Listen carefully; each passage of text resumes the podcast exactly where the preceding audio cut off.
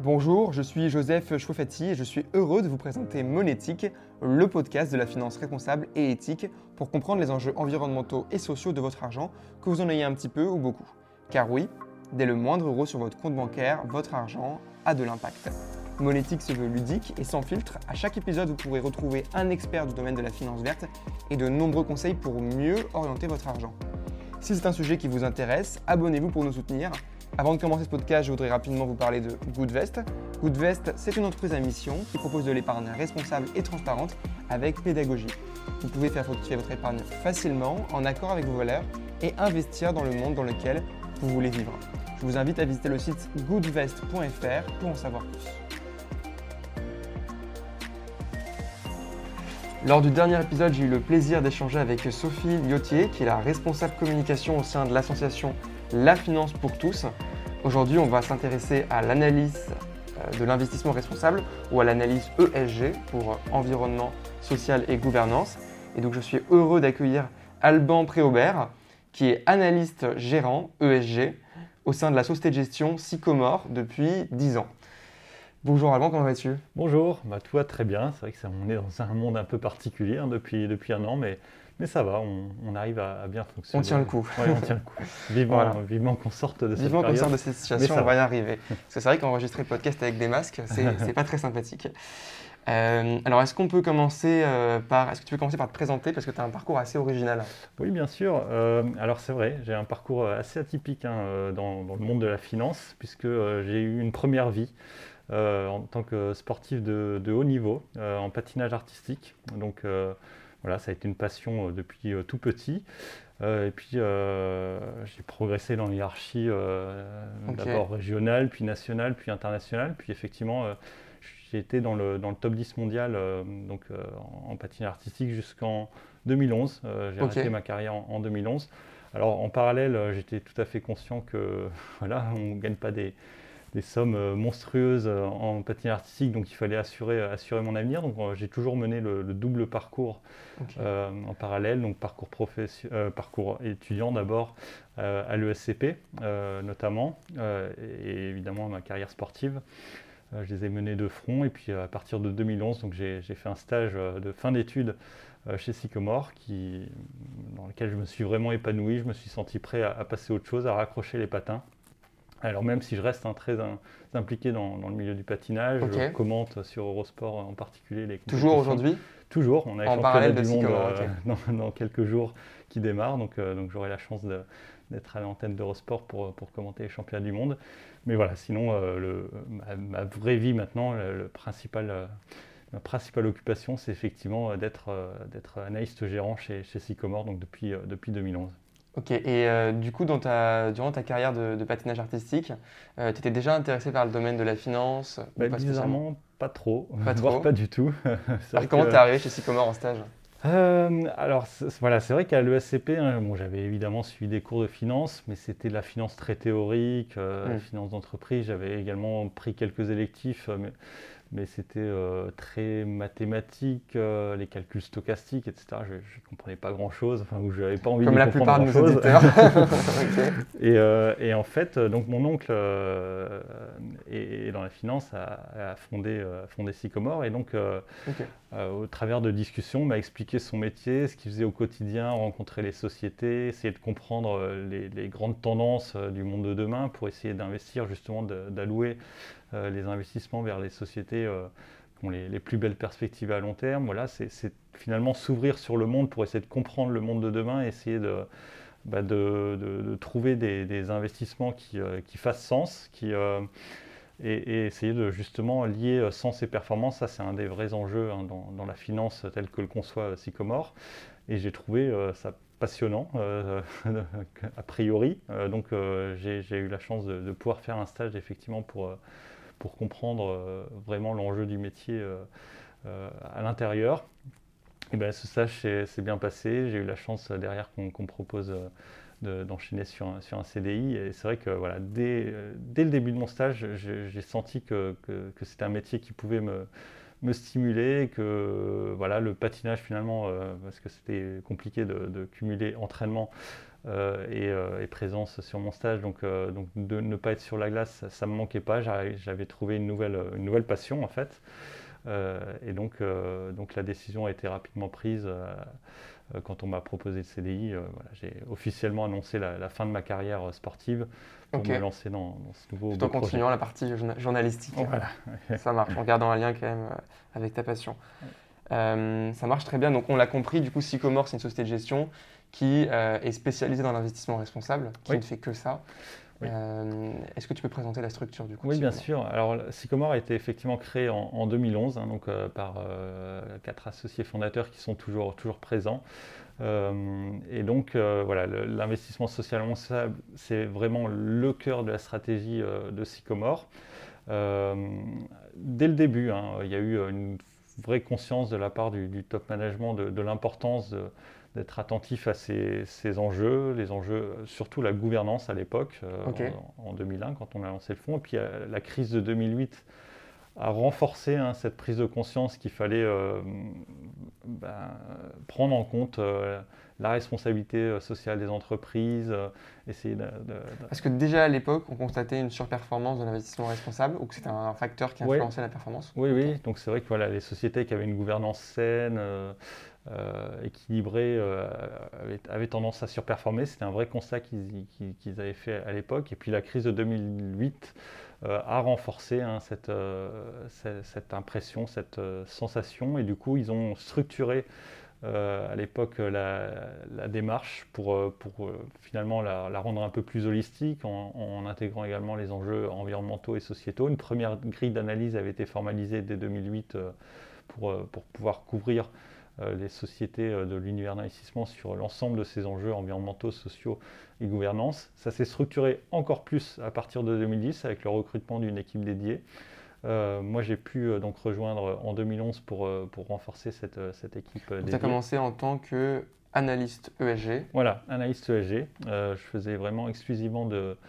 je regardais les entreprises seulement sous le prisme d'analyse extra-financière, donc voilà, sans forcément regarder les, comptes des sociétés, les bilans, etc. Alors après, les, bilans et les comptes des sociétés, peut-être qu'ils peuvent aussi aider euh, à prendre euh, en oui, considération. Bien sûr, bien sûr. C'est pour ça, c'est pour ça très rapidement, hein, au bout d'un ou deux ans, euh, j'ai complété mon expertise par l'obtention du CIA, hein, qui est un diplôme spécifique à, à la finance, à la valorisation d'entreprise, à la gestion de portefeuille, pour pouvoir tout intégrer. Donc euh, combiner analyse financière et analyse extra-financière et donc être en mesure de, gérer des, fonds euh, depuis, euh, depuis 2013-2014.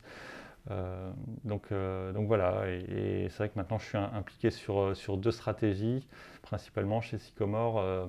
La, stratégie sur les petites et moyennes entreprises, d'investissement sur les petites et moyennes entreprises et sur la stratégie transition énergétique et écologique avec la gestion du fonds Sycomore EcoSolutions.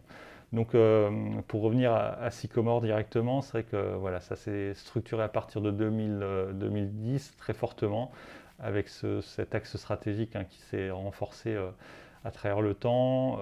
lancement dès 2011 de fonds ISR, donc labellisé ISR, avec d'abord. C'est euh, dès la création du label, du coup, non? Le label a été créé. Euh, oui, oui, oui. Donc c'est Voilà, on a, on a, on a rapidement donc eu euh, le label ISR à l'époque par Novetic pour, pour le fonds Sycomore Sélection. Avec Anne-Catherine Husson-Traoré qu'on a, qu'on a invité pour le premier épisode de Monétique. Exactement, oui, oui, qu'on connaît bien.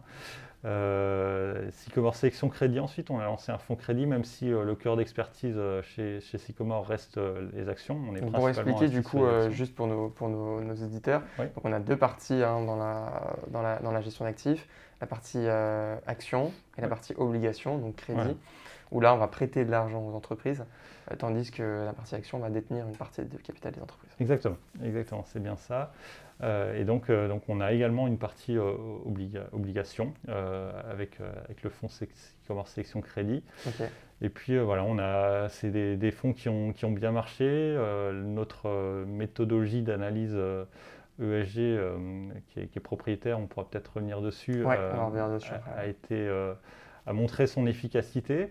du coup, on a continué à, à croître nos encours. Donc là, vous êtes à combien aujourd'hui en termes d'encours On est à, autour de 7 milliards. On gérait 7 milliards, d'accord, ok.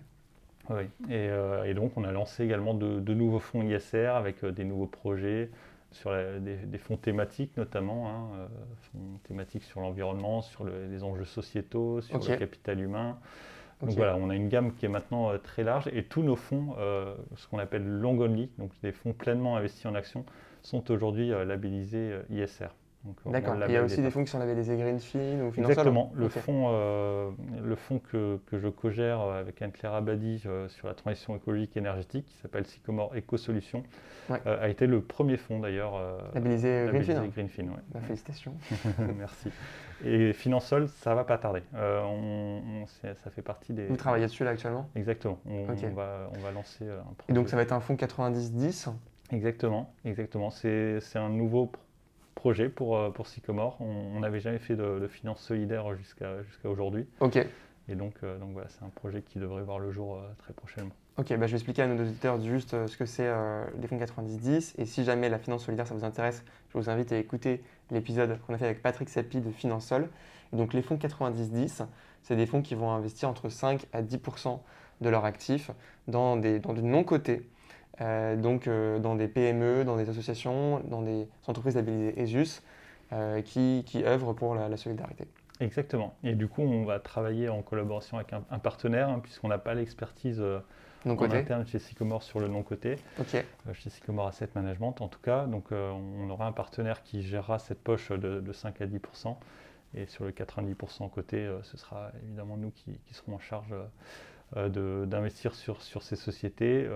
Et, voilà, on aura une méthodologie d'analyse pour essayer de flécher nos investissements dans, ces 90% vers des sociétés qui sont créatrices d'emplois et, d'emplois de qualité responsables. D'accord. Et euh, on a une date euh, ou une idée de date pour euh, la disponibilité de ce fonds? Ça va être très prochainement, c'est dans, Les, dans, les semaines qui viennent. Ok, d'accord. Début 2021. Ça marche très bien. Eh ben, justement, creusons un petit peu sur les modèles propriétaires qu'a créé Sycomore. Donc, il y a le modèle Spice, c'est ça? Oui, oui. Alors, c'est vrai qu'on a démarré par quelque chose d'assez traditionnel hein, avec en, 2010-2011, quand on a formalisé donc, cette, cette, grille d'analyse extra-financière, on était d'abord sur un modèle donc, euh, finalement qui est assez partagé dans le milieu de la finance euh, aujourd'hui, donc avec d'une part euh, les enjeux fondamentaux, l'analyse fondamentale. Je pense que les auditeurs ont peut-être entendu parler des, années SWOT, etc force, faiblesse, opportunité, menace. voilà, pour ceux qui ont fait un peu d'études de, commerce ou, de marketing. Exactement. Et euh, dans un autre module, finalement, un peu à part, on avait euh, cette grille d'analyse ESG, donc euh, sur les enjeux environnementaux, sociaux et de gouvernance. Donc ça, c'est le, modèle, on va dire, un peu traditionnel d'analyse extra-financière. Et puis, évidemment, cette, cette, analyse est complétée par la valorisation financière traditionnelle à partir de, des, comptes publiés, des estimations de, croissance, de marge future, etc. Euh, on a fait évoluer ce modèle euh, il y a quelques années euh, pour, développer un modèle complètement propriétaire qui finalement mixe tout ça. Dans, ok, donc il mixe à la fois la partie financière et extra-financière. Voilà. D'accord. Tout, est, tout est vraiment intégré au, sein de ce modèle d'analyse SPICE qui est vraiment le cœur de notre philosophie d'investissement et de notre conviction d'investisseur responsable. C'est qu'une société ne peut créer de la valeur de manière durable que si elle est partagée avec l'ensemble de ses parties prenantes. D'accord. Donc, dans ce SPICE, on a finalement identifié toutes les parties prenantes d'une euh, entreprise. On peut les citer donc. On peut les citer, bien sûr. S. S, alors c'est euh, le, seul euh, pilier où il y a finalement deux parties prenantes au sein de, ce pilier. Donc, dans le S, on a identifié les suppliers, donc les fournisseurs. Et society, donc la société civile. Donc, on regarde les interactions que peuvent avoir l'entreprise avec ses fournisseurs euh, voilà, des politiques d'achat responsables, euh, la dépendance d'un fournisseur, à des, des matières premières euh, qui sont difficiles d'accès Est-ce qu'il y a des risques sur, sur, sur, sur les filières d'approvisionnement? Est-ce qu'il y a de la traçabilité sur les achats, etc. Ok. et puis donc la partie société civile, qui est finalement un peu splittée en, deux, en, deux modules. l'impact sociétal des produits et services vendus par la société qu'on analyse, et également finalement le comportement citoyen de l'entreprise. Est-ce qu'elle il y a plusieurs enjeux, hein. ça peut être la fiscalité responsable, ça peut être les dons, le mécénat. Donc la partie un peu, un peu la partie gouvernance là-dessus. Euh, non, la gouvernance, ce sera dans, un autre pilier. Euh, là, c'est vraiment l'impact de l'entreprise sur la société civile. Donc, à la fois. Ça rentre ni dans le E, ni dans le S, ni dans le G de ESG. C'est du sociétal. C'est du S. C'est effectivement le S, mais dans le S, on peut. Enfin, le S de l'ESG, souvent, il y a du social et du sociétal. Là, c'est vraiment purement sociétal. Très clair. Voilà. Donc, euh, ça, c'est notre première, première lettre, le S. Ensuite, la deuxième, c'est le P. Euh, donc le people, euh, capital humain. On social là. Oui, social, effectivement. On a vraiment cette conviction avec une, euh, bah, encore une fois, qu'une société qui va bien traiter ses employés, qui va leur fournir des belles conditions de travail, bah, va forcément avoir des employés plus motivés, qui seront plus performants et qui seront plus productifs. Et du coup, euh, c'est vertueux pour tout le monde. L'employé sera heureux de travailler pour la société, il délivrera de meilleurs résultats. De meilleurs résultats. Donc encore une fois, on arrivera euh, à concilier sens et performance dans cette, en fléchant nos investissements vers des sociétés euh, qui, qui, offrent un, beau cadre de vie aux employés. Donc on a plusieurs, encore une fois, critères d'analyse. Et surtout, on a fait beaucoup de travail en amont de recherche sur le, le, management, sur les ressources humaines pour essayer d'identifier qu'est-ce qui qu'est-ce qui permettait à un, employé d'être euh, épanoui dans son travail. Et on a, euh, on aime bien les acronymes chez Sycomore. Donc, dans le SPICE, on a la, partie, dans le P, on a une grille d'analyse qui s'appelle le sacré. Euh, donc, encore une fois, c'est les, premières lettres des, éléments principaux qu'on a identifiés. Donc, il y a le sens. Il faut que l'employé comprennent le sens de son métier, lui trouvent du sens. Donc typiquement, les entreprises à mission rentrent parfaitement. Parfaitement, voilà, effectivement. Donc euh, on aura tendance à. Vous êtes une entreprise à mission, c'est mort ou pas? On, a, on est une entreprise à mission, effectivement. On l'a inscrit dans nos statuts et, on a été euh, labellisé euh, B Corp récemment. Ok, donc, bah, félicitations. Merci. Il y a peu de sociétés de gestion qui sont labellisées B Corp. On a Mirova aussi, c'est tout ou il y en a d'autres? Je crois qu'il y a une banque belge qui doit être Triodos qui, qui doit l'être. Ok, mais en France, c'est tout. Euh, je pense. Euh, donc effectivement, le, sens. Euh, deuxième, deuxième élément important pour qu'un employé se sente épanoui dans son travail, c'est l'autonomie.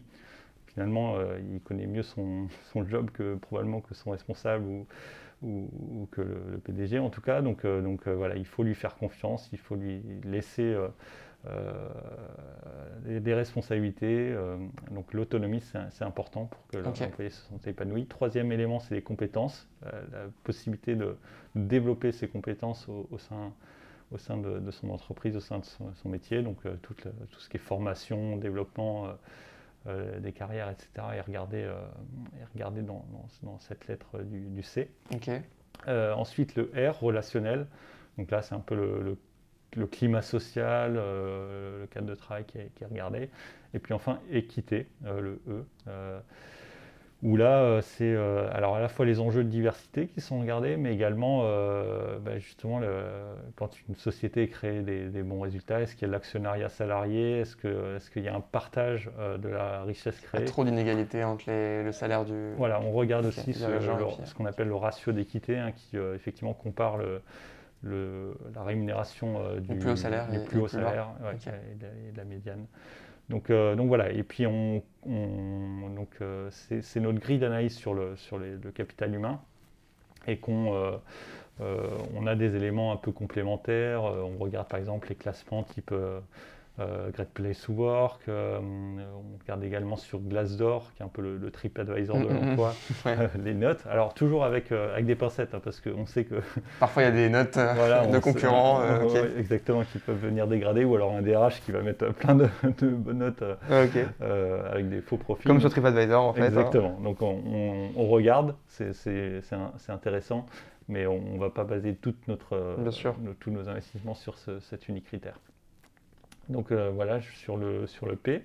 Ensuite, on part sur la partie investisseur, euh, troisième lettre du SPICE.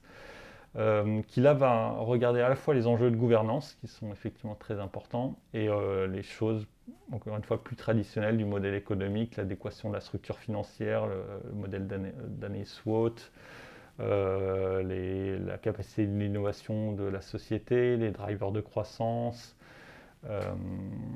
les principaux concurrents notamment. Euh, ensuite, on, arrive sur la partie client, où on regarde euh, les relations avec le client. Euh, et puis enfin, la partie environnement, qui est, là aussi important et qui le sera surtout pour, nos, fonds thématiques sur l'environnement.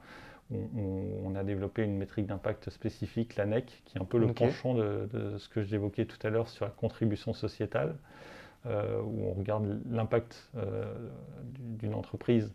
Enfin, Donc en fait, la NEC, et dans le E de Spice en termes d'organisation, c'est ça? Donc c'est l'équivalent de, de, ce qu'il de ce, qu'il y a pour, la, pour, le, pour le P. Ok.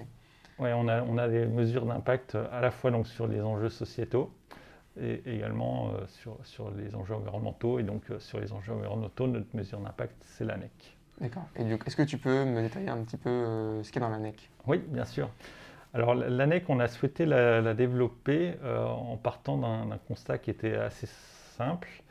Euh, c'est que, on va dire, la principale métrique qui est aujourd'hui utilisée par, euh, euh, par, la place financière pour, pour mesurer l'impact environnemental d'une entreprise, c'est souvent l'empreinte carbone. Parce qu'elle parce est simple à mesurer et qu'elle n'est pas et qu'elle est difficilement, on peut difficilement la remettre en question. Exactement, c'est une mesure qui est assez scientifique. Euh, qui est souvent euh, reporté par les, sociétés. Donc euh, voilà, on a une bonne transparence, on va dire, sur cet indicateur. Donc ça, c'est les avantages de, l'empreinte carbone. En revanche, il y a quand même des, vraies failles sur, l'empreinte carbone qu'on a identifiées. D'une, sur l'environnement, il n'y a pas que l'enjeu carbone. l'enjeu carbone, c'est un enjeu important le réchauffement il y a aussi les déchets, etc., la biodiversité. Si on regarde que l'empreinte carbone, on oublie complètement de prendre en compte d'autres enjeux, environnementaux essentiels tels que, tels que les déchets, effectivement, la qualité de l'eau, de la gestion de, l'eau, le, stress hydrique, la biodiversité, la qualité de l'air. Donc euh, c'est pour ça qu'on a souhaité développer l'ANEC, qui est une mesure qui va intégrer toutes les, plusieurs métriques environnementales. L'ANEC, du coup, c'est pareil, c'est propriétaire.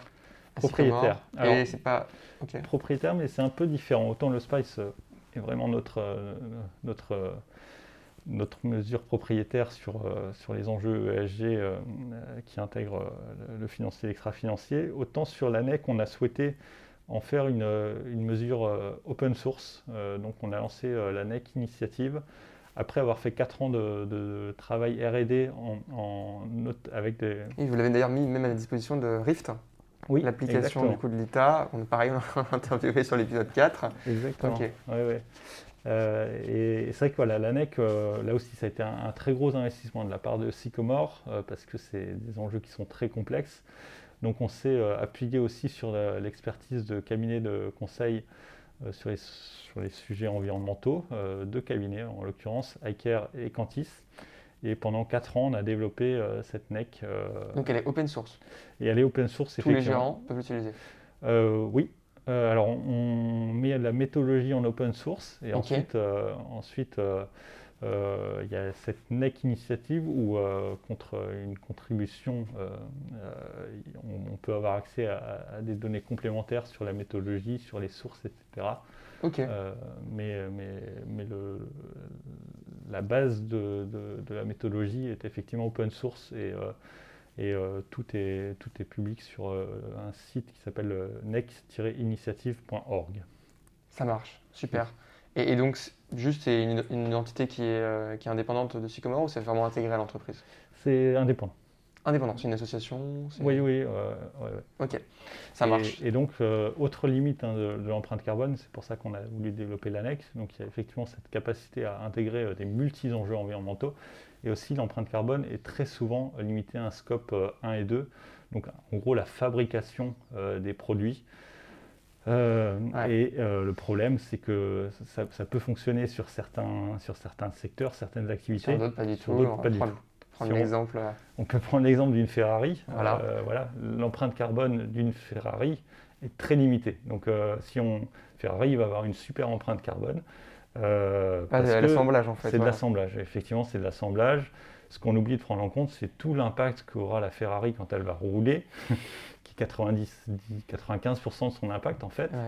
Euh, et Sauf reste au garage, mais c'est pas le but qu'on enfin, investit là. Certains disent euh, effectivement c'est un objet de collection, euh, on, la, la, sort jamais, on ne prend pas le risque. Mais bon, globalement, c'est vrai qu'une voiture c'est fait pour rouler.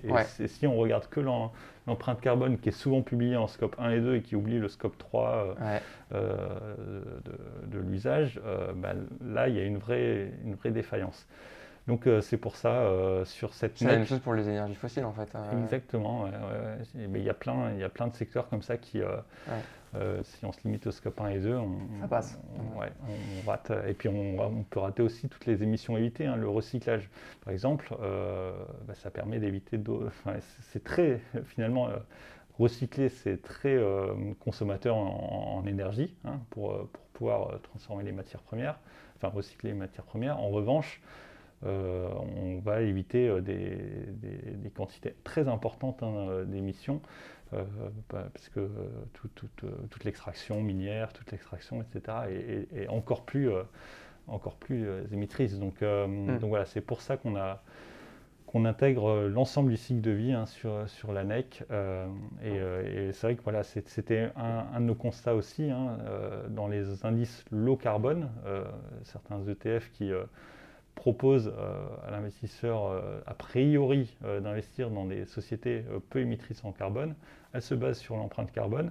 Donc dans, dans, des indices low carbone, dans le top 10 par exemple, on regarde la composition, ça fait peur des fois. Hein. Parfois, ouais, effectivement. C'est du ExxonMobil, c'est du Amazon. Et, pas seulement, et, ouais, et, alors, et pas seulement sur les, sur les low carbone, parce que pour le coup, il y a des low carbone qui prennent en compte le scope 3, qui ont été faits en collaboration avec une société comme Carbon 4 qui, qui, est spécialisée sur le scope 3 et euh, enfin qui va regarder le scope 3, ce qui n'est pas le cas de beaucoup d'entreprises.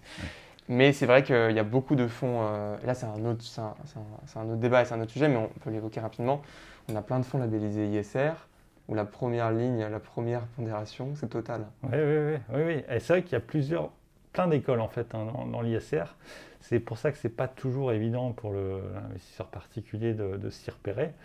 Euh, on peut comprendre. Euh, nous, on n'investit pas dans Total, hein, dans nos fonds ISR, mais on, peut le comprendre parce que c'est vrai qu'il y, a certaines approches. La politique de vote. Euh. Il y a l'approche, oui, effectivement, soit de l'engagement, où on, peut acheter du Total pour, pour pouvoir voter aux assemblées générales. Voter en assemblée générale, avoir du poids. Bon, même si c'est compliqué, parce que tout ça, c'est quand même un très gros. Alors, c'est vrai que c'est compliqué, parce qu'il faut être une bonne partie des actionnaires à se mettre d'accord. Mais on l'a vu là, et on l'a beaucoup évoqué, évoqué avec Anne-Catherine Sontraoré, c'est quand même pas négligeable. Là, il y a un an, un peu moins d'un an, les actionnaires de, Total sont réunis. Il y en a une partie qui a demandé un changement euh, stratégique de Total. Qu'est-ce qui s'est passé il y a un mois? Total a annoncé changement de nom. Bon, c'est pas suffisant, mais euh, ils vont changer de nom, Total Energies. Ça veut bien dire qu'il y a une bah, intention. ça, c'est sûr. Hein. En tant qu'investisseur, on a un rôle important. Il y a un pouvoir énorme, en fait, parce que ça serait probablement pas arrivé euh, s'il n'y avait pas eu une demande de, certains actionnaires. Oui, et c'est impressionnant d'ailleurs de voir l'évolution. Hein. Moi, je suis dans le métier, on va dire que depuis 10 ans, mais rien qu'en 10 ans, il y a une évolution qui est impressionnante, ne serait-ce que sur les enjeux fiscaux. Euh, on faisait, quand on faisait des meetings avec, euh, avec une société et plusieurs investisseurs, l'enjeu, il y a 10 ans, c'était plutôt... Euh, D'éviter la fiscalité. effectivement. Comment faites-vous pour, euh, pour optimiser au mieux euh, votre fiscalité? C'était plutôt ce genre de questions qui étaient posées par les, investisseurs. et là, maintenant, c'est le contraire. est-ce que vous n'allez pas trop dans les paradis fiscaux? Exactement. Donc, il y a une évolution qui est, qui est saine, je, m'en réjouis. et qui, j'en suis convaincu, va, ça va aller encore plus loin dans, dans les années à venir. Ok. alors, est-ce qu'on peut prendre justement là-dessus euh, des exemples d'entreprises que vous allez, en dehors de Total, que vous allez éviter chez Sycomore. Donc, je ne sais pas, hein, ça peut être les GAFA par exemple ou autres. Et d'autres entreprises que vous allez privilégier. Alors, effectivement, on a une politique d'exclusion sur certains secteurs. Euh, euh, sur le, tabac, enfin ça reste des secteurs qui sont c'est assez consensuel hein. globalement, c'est des secteurs ça, qui sont tout, Ça tout le monde l'exclut. Dans les, dans les fonds ESG, tout le monde l'exclut. après il y a les OGM aussi. Euh, bah, l'armement, euh, et pas que l'armement controversé, parce que c'est vrai que l'armement controversé, c'est systématiquement exclu. Nous, on, a investi dans, pas dans nos fonds sur l'armement, les munitions, pas du tout.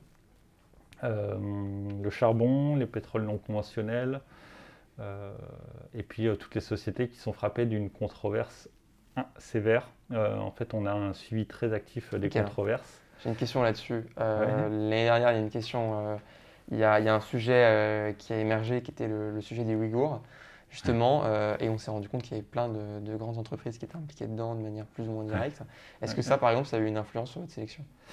Alors, euh, même si c'est pas forcément, enfin c'est avéré ou pas, on ne sait pas exactement ce, qu'on sait, c'est compliqué quoi. Il y a beaucoup de sociétés qui ont été citées hein, dans des rapports avec des problématiques liées, liées aux Ouïghours. Euh, Alstom euh, notamment, euh, qui reste un investissement aujourd'hui chez Sycomore. en revanche, on mène des engagements pour, pour essayer de, de, nous assurer. Parce qu'à un moment, on exclut tout le monde, hein, sinon. Exactement. Donc, donc là, c'est pas Alstom a priori directement, c'est plus dans la supply chain, mais néanmoins, il y a le devoir de responsabilité. Donc, donc c'est un enjeu important pour nous et on, veut avoir des réponses de la part d'Alstom de, et, des autres compagnies qui sont, qui sont citées dans, dans les rapports évidemment. Donc, euh, donc aujourd'hui, on n'a pas exclu de, de, sociétés spécifiquement liées au, sujet des Ouïghours. Par contre, on a, euh, on a fréquemment euh, des sociétés qui, qui sortent de notre périmètre d'investissement parce que parce qu'elles sont frappées de, de controverses. ça a pu être le cas de la Farge, ça a pu être le cas de euh, de BNP à une époque. Euh, après, euh, voilà, on a un suivi des controverses qui nous permet d'évaluer chaque controverse qui sort de 0 à 3. Donc aujourd'hui, Alstom est, est, à 2 hein, sur le sujet des, des 8 cours. Et à 3, ça sort? Et à 3, ça sort de notre univers d'investissement. Donc si la société investit, on la, la sort du portefeuille, effectivement. Euh, et voilà, c'est revu continuellement. Hein, chaque controverse est, est revue. Hein. si, si, jamais il y a une réponse qui est satisfaisante de la part de la société, on peut à la limite revoir en baisse. Si au contraire on, on voit que la société a un, un, peu du mal à répondre et ne mène pas en, ne, ne fait pas d'actions euh, d'amélioration euh, qui permettent d'éviter des problématiques dans le futur, là au contraire on peut remonter le niveau de controverse. Ça marche. Euh, bon, bah, on aime bien finir euh, sur le podcast monétique euh, par des questions qui sortent un peu du, sujet, mais, mais, sans trop sortir. Est-ce que je, te, je, peux te demander ta dernière bonne action écolo ou solidaire? Oui, bah, je, fais partie de d'associations, une association qui s'appelait Star de Champagne, voilà, quand j'étais sportif de haut niveau, où, je, je, menais des actions euh, pour, pour, cette action qui, s'occupait des, enfants euh, hospitalisés dans, les Ardennes. Euh, également dans As de Cœur, c'est une association où on fait des, des matchs, des matchs de foot. donc, tu étais aussi footballeur? Mauvais. Mauvais footballeur. mon meilleur poste, c'est sur le banc. mais, mais voilà, où c'est sympa. On a un petit groupe, un petit collectif avec quelques, quelques comédiens, quelques anciens sportifs et puis, et puis des jeunes, d'autres jeunes où on a des matchs euh, caritatifs euh, assez régulièrement. Alors cette année, c'est un peu plus compliqué hein, avec, avec le sport qui est, qui est à l'arrêt avec la pandémie, mais, euh, mais voilà, on espère pouvoir reprendre ça rapidement. Ça marche. Et enfin, dernière question que je vais te poser. qui est-ce que tu aimerais entendre dans un des prochains épisodes du podcast monétique? Ou quelle thématique, hein, c'est plus simple? Oui, oui, non, mais il y, y, a plein de gens euh, extrêmement intéressants à, écouter. Euh, je sais pas, Pascal Canfin qui avait, qui avait fait partie de, d'un, euh, du WWF, qui, qui d'ailleurs on a un, comité stratégie environnement au, sein de Sycomore. Au départ, il, était censé faire partie, puis il a, eu plein d'occupations, donc il a été remplacé par un autre membre du WWF. Mais je pense que ça va être un bon interlocuteur. Ça marche. Bah écoute, merci beaucoup Albon pour ton intervention sur Monétique, qui est le podcast de la finance verte et, éthique. Euh, et, puis à bientôt. Merci, à bientôt. Merci.